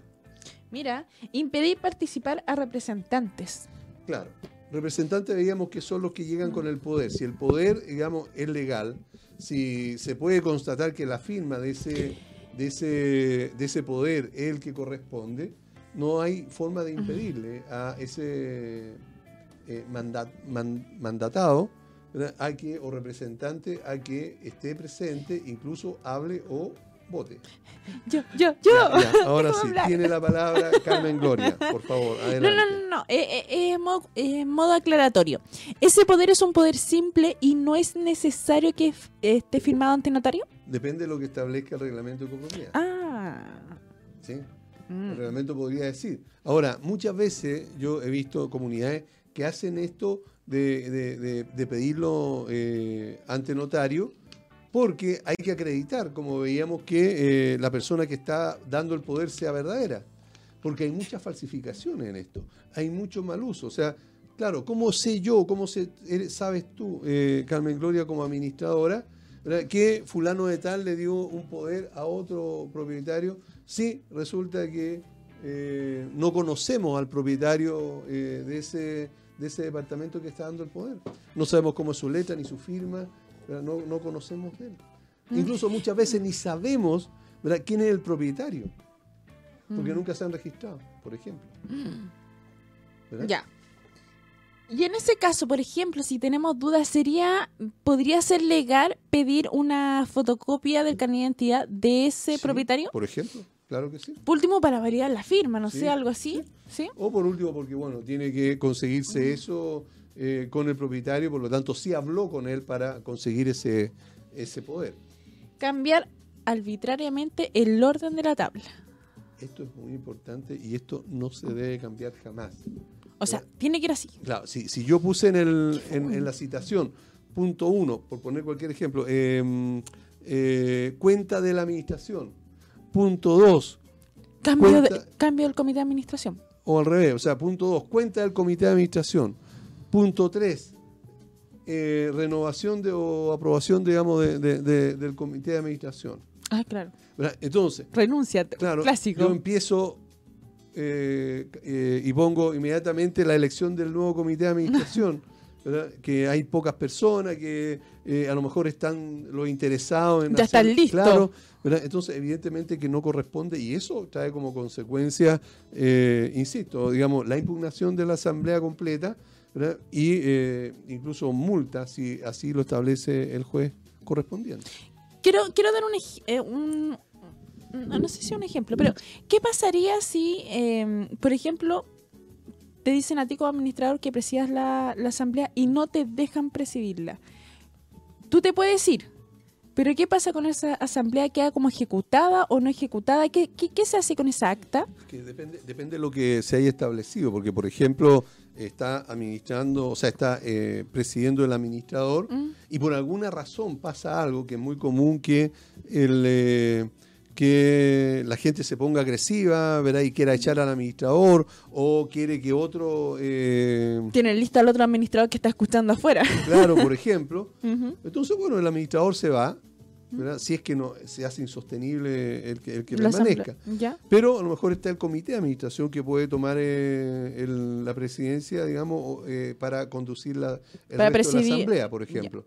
Eso se puede. Ya, y en el caso que, por ejemplo, el presidente no lo dejan seguir con la asamblea y no está el administrador, se supone que él está facultado, la asamblea tenía, tendría que votar por quién pueda seguir presidiendo esa... Primero, claro. Primero, pero si no pasa eso, ¿esa asamblea en qué queda? Sí, ¿Queda no, como, pues queda- como que no se hizo? claro, ¿Qué pasa? Se anula. Se anula. Claro, se anula porque no, no, no Porque corresponde. Estoy porque pensando que la gente se puso muy agresiva. Claro. eh, básicamente Bueno, eso. de hecho, en muchas oportunidades eh, eh, hay eh, asambleas que se han suspendido por esta, por esta causa, por agresiones físicas, por Mm. peleas, digamos, tipo cantina de, de- de esas que se ven en, lo- en, lo- en las películas de Far West, por ejemplo. ¿verdad? Entonces, eh, ahí se termina la asamblea, o sea, se, se da por, eh, eh, por nula, ¿no? se, se- se termina. Otro error clásico, efectuarla sin notario cuando la ley lo exige. Bueno, claro. la ley establece claramente cuándo se requiere un notario. Y hay que hacerlo con notario. A lo mejor el notario sale caro, puede pensar la comunidad, pero la ley lo establece y así tiene que hacerse nomás. O sea, hay que pagarle al notario para, digamos, y no, no ahorrarse esa plata. Y cobran por hora. Sí, Así que tienen que hacer la cortita. sí. Eh, participación de extraños no invitados.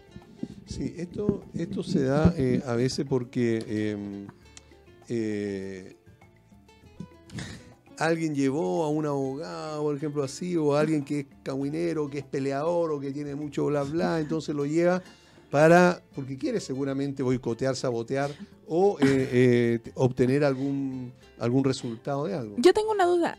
¿Hay un mínimo, o sea, un máximo de personas que tienen que ir por departamento? Porque la asamblea se entiende que van los propietarios Los propietarios. y su cónyuge, que Podrían ir, claro, ya, podrían ir los dos, claro. claro, podrían ir. Pero, por ejemplo, la tía, el abuelo, el primo, el primo que es abogado, todo eso, ¿a eso No. estamos hablando que son extraños? No, porque de partida es, es una asamblea de propietarios. Y propietarios la ley establece que eh, son los cónyuges, uno de los dos cualquiera, y no hay más. Los hijos no son cónyuges o no son propietarios, podrían ser herederos, es que se mueren los dos de un viaje, ¿verdad? pero, pero nada más. Pero eh, menos un tío, un primo, nada de eso. No, máximo dos. Ahora, de los dos vota uno. Ah, los eh, dos pueden hablar hasta los codos, hasta con los codos, pero, pero, pero vota uno. pero vota uno solamente. Y eso hay que tenerlo bien claro también. Claro, el administrador tiene que tener muy clara esa, esa situación. Claro, no entregarle poder a los dos, por Claro. ejemplo. Porque generalmente llega uno primero, después llega el otro y todo el tema. Claro. Ya. ¿sí? Eh, Pero por eso, perdona, pero por eso que hay que llevar el registro y, y tiene que firmar al momento de, de- de ir llegando y el administrador puede ir controlando eso. Mm, ujú. Eh, administrador con poder en representación de un propietario o de varios. Bueno, la ley establece que tiene prohibido el administrador eh, eh, tener poder o representar a algún propietario. Tanto así que si ese administrador además es propietario, él no puede votar. Él no puede representarse a sí mismo. Por lo tanto, le puede entregar el poder a alguien o si va a su cónyuge, no sé, pero eh, él no puede votar en una asamblea. No aunque puede. sea propietario. Claro, podrá entregarle el poder a un amigo, a un vecino de confianza, pero él no puede. No Lo puede. establece la ley muy claramente. Incorporar temas que la ley no permite en el caso de la asamblea extraordinaria, ¿entendería? Claro, por ejemplo. Sí, claro. Eh, si hace eso, está cometiendo un error y evidentemente que eso no corresponde y va a ser impugnado. Bueno. mm, mm, mm. Se me perdió mi torpedo de nuevo. Dame, dame, dame, dame Sobre la toma de acuerdos, Sí, Sí, exacto, bien. Me- estoy atento. Yo sí, yo sí por lo menos. Ay, me la tiraste suavecita.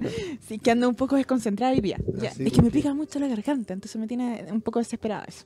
Ya, ¿Y, y por qué será? el A lo smog. mejor no te va a sé. resfriar. ¿El smog? Sí. Puede ser el smog también, Ujú. claro. Ya. Tres etapas: citación, desarrollo, ya la hemos conversado, y la toma de acuerdos. ¿Ya?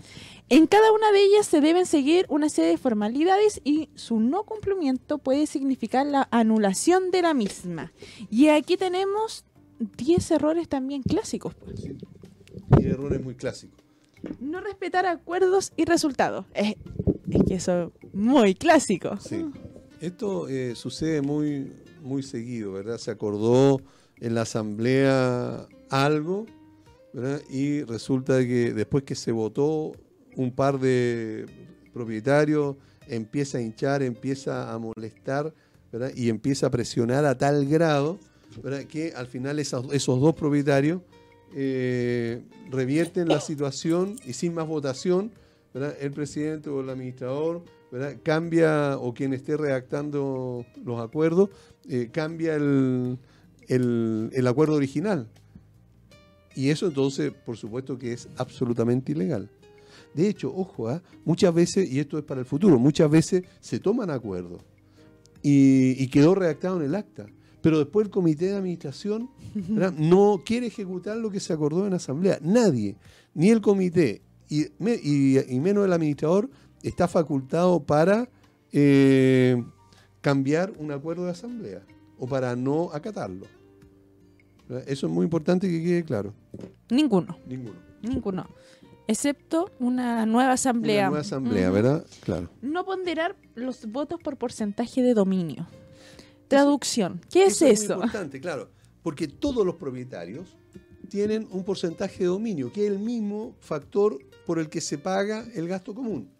Es decir, si la- el- eh, tú- ahí dicen tu, en, en el gasto común que tu factor es 0,49, por ejemplo, significa que eso es lo que vale tu votación también. O sea, no vale, no vale uno. No vale uno. Oh. ¿verdad? sino que es el porcentaje. Es como las acciones. ¿verdad? Uno, eh, digamos, cuando te- tiene acciones en cualquier empresa grande, ¿verdad? tu voto, si va a la junta de accionistas, es lo que valen tus acciones. Entonces, ese porcentaje es el que vale. Bueno, aquí pasa exactamente lo mismo. Por lo tanto, eh, muchas veces pasa que eh, se hace una votación y lo que, lo que hacen muchas comunidades y administradores es que se levanta la mano ¿verdad? Y, y votaron 15 a favor y 16 en contra. Ah, entonces ganó eh, lo que eran 16. Claro. Si está tan peleado, ahí habría que empezar a mirar el porcentaje de cada uno, porque a lo mejor los que son 15 ¿verdad? Eh, eh, tienen un porcentaje mayor de dominio que los que son 16. Mm. Y ahí entonces hay que empezar a, a sumar, y por eso que es recomendable, lo hemos dicho siempre en clase a los administradores, que a la asamblea lleven una calculadora. ¿verdad? Porque en algún momento pueden tener que empezar a sacar cuenta, digamos, de- del porcentaje de cada uno, ¿verdad? Y uno se enreda, porque 0,49, el otro 0,17, el otro... Entonces, no es fácil sumar. ¿verdad? Mm. y con la presión que hay eh, en ese momento, ¿verdad? más uno se. Presión, presión en una asamblea. Claro, entonces eh, es recomendable eh, tener cuidado con esto, que, cómo, cómo ver la- eh, sumar la votación. No reflejar alcance de los acuerdos. Claro, lo que pasa es que hay, eh, el acuerdo es cambiar eh, la bomba número 3 de, de agua. Está bien, hay que cambiarla, dice, o renovar, ¿verdad? O sí, o algo más típico, ¿verdad? Sí, queremos pintar el edificio, entonces acordemos pintar el edificio. Sí, pero ¿y cuánto cuesta eso? O sea, una cosa eh, eh, es Mm. decir que queremos pintar, ¿verdad? Y otra cosa es, bueno, ver los valores. ¿verdad?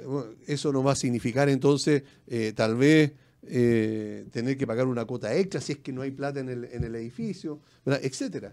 ¿verdad? Entonces, todo ese tipo de cosas hay que, eh, hay que revisar, ponderar revis- eh, y, y chequear antes de eh, tomar el acuerdo. O sea, no tomar finalmente un acuerdo a ciegas. Claro. Que muchas veces pasa porque es súper atractivo que queremos hacer todo. Arreglemos los ascensores, sí, arreglémoslo. Claro. Y después eh, nos vemos enfrentados a que ese arreglo quizá eran tres gastos comunes claro. y, y el problema es cómo lo resolvemos. Todo al fondo de reserva y nos damos cuenta que nos vamos a comer el fondo de reserva. Entonces, o que, o que no, o no alcanza. o no alcanza. Entonces hay que tener mucho ojo cuando vamos a hacer una propuesta. Entonces, en este caso, los dardos van a apuntar al- administrador y al comité. El cómo presentamos una propuesta a Claro. la asamblea. O Sí. sea, ahí hay que tener mucho cuidado en el aspecto. O a lo mejor lo que se dio es que... eh, O disculpa, disculpa, pasa mucho también que algunos comités tocan temas de finiquito a trabajadores que son muy antiguos. Sí, y echemos a, a Juanito Pérez que lleva, no sé, 17 años. Sí, sí, echémoslo porque no nos gusta, pero después no van a querer pagar ese finiquito. claro. O que, que quede bien eh, eh, claro el por qué va a ser la necesidad de estar ese trabajador. Si va, le vamos a tener que pagar todo, o algunos más astutos que quieren eh, no pagarle nada porque faltó dos días y no justificó, Mm. por ejemplo. Bueno, ese, ese tipo de cosas son las que hay que, las que hay que ver. En una de esas, en puntos varios salió que alguien dijo, no, queremos pintar el edificio, ¿verdad? Yo creo que está tan feo, que sé yo. Ok, aprobado. Aprobado pintarlo, pero la tarea en este caso del comité y además del administrador va a ser primero eh, eh, cotizar, pues, primero revisar y una vez que tengamos los valores, porque ya se aprobó primero eso, pero ahora hay que aprobar, aprobar los presupuestos. Y ahí entonces a lo mejor habría que hacer otra asamblea. Permitir votar a propietarios no hábiles, evidentemente no se puede. No se puede, porque acuérdate que los no hábiles son los que están morosos. ¿verdad? Y la ley establece que solamente pueden votar los que estén al día en el pago de los gastos comunes. Así es, permitir votar a personas sin poder. Sí, evidentemente que ya sabemos que No vota presidente, o sea, el, el- el propietario, su cónyuge o alguien que vaya con poder y siempre y cuando estén al día en el pago de los gastos comunes. Tan condicionados los pobres. Sí, Permitir votar al administrador, también dijimos que no se podía. sabiendo, ¿verdad? No, Claro. la ley es súper clara. Sí, Impedir votar a personas habilitadas.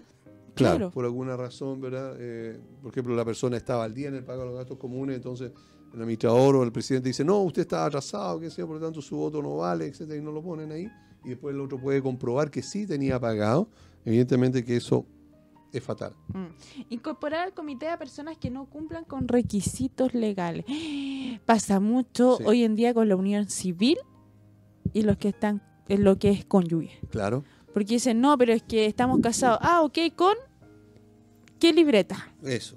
Y ahí Hay viene la claro, pregunta. hay que tener claro que por ahora, porque de acuerdo a la nueva ley esto va a cambiar, pero hasta ahora tiene que ser cónyuge del corriente, digamos, del, De- del- del- a la antigua, no sé cómo llamarle, pero a la antigua, ¿verdad? Nada, nada de cosas modernas, por ahora. Ay, que te salió retrógrado. Esa es la verdad. Ya.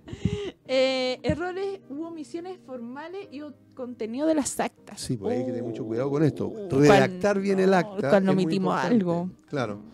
Algo que se omitió o que no quedó bien redactado y se puede entender mal, o definitivamente se puede entender que hubo una mala intención en ese, en esa, en ese tipo de redacción.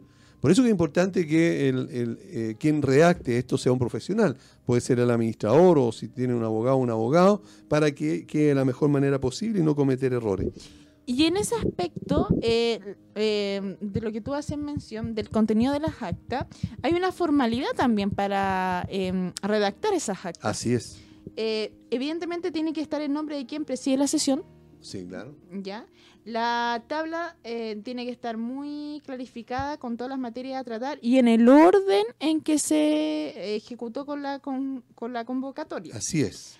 Los acuerdos adoptados señalando porcentaje a favor o en contra de ellos. Claro. También hay que señalar el porcentaje de las personas que asistieron a la asamblea, tanto en primera citación como en segunda citación. Sí, ¿Ya? bien. Reflejo de las observaciones y constancias expresamente solicitadas por los participantes. Por ejemplo, yo como residente quiero dejar una observación muy clara en el, en, en el acta.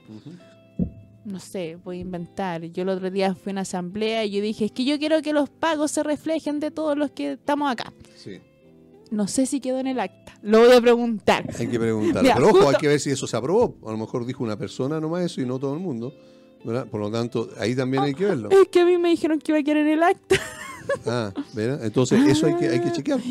Claro, porque cada propuesta que Voy- hace una persona. Voy, a, no- re- voy a reclamarle, oye, estoy mal de la garganta, al presidente de, de ese, de ese lugar. Muy bien. Persona habilitada para reducir este documento a escritura pública. Sí, Tiene claro. que estar en el acta sí o sí.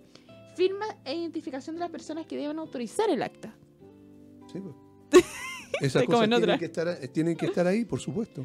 Hora de término y hora de inicio de la de la sesión. Claro, de la, en este caso de la asamblea. Tiene que iniciarse, recuerden ustedes, en la segunda citación, si es que no se ha cumplido el quórum en la primera, y reflejar cuánto es el- el- la cantidad de, de asistentes que hay, el porcentaje. Definir bien si es una asamblea extraordinaria o es Una asamblea ordinaria. Claro. Sí, ok. Bien. No. ¿No? ¿Todavía no? No, no, no, no, ¿No? no, todavía nos queda, Ah, nos nos queda, queda. nos queda Carlos, ¿o no? ¿Cuánto?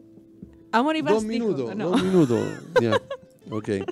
Bueno, estas son las, eh, las, la- las, digamos, los aspectos más importantes que deben tener cuidado los propietarios y especialmente los comités de administración y el administrador en cuanto a la forma de, eh, de proceder en una asamblea. Importante, las actas deben quedar en un libro Sí, foliado, o claro. sea, no pueden quedar en el aire. Si bien hay unas actas que se van a notarías y Sí. pasan por una escritura pública, estas también, de, por último, la recorte la pega. Claro, sí, ya, de pero todas siempre tiene que estar eh, reducida a escritura pública y quien va a resguardar esta, este libro de actas va a ser el presidente del comité. Así es.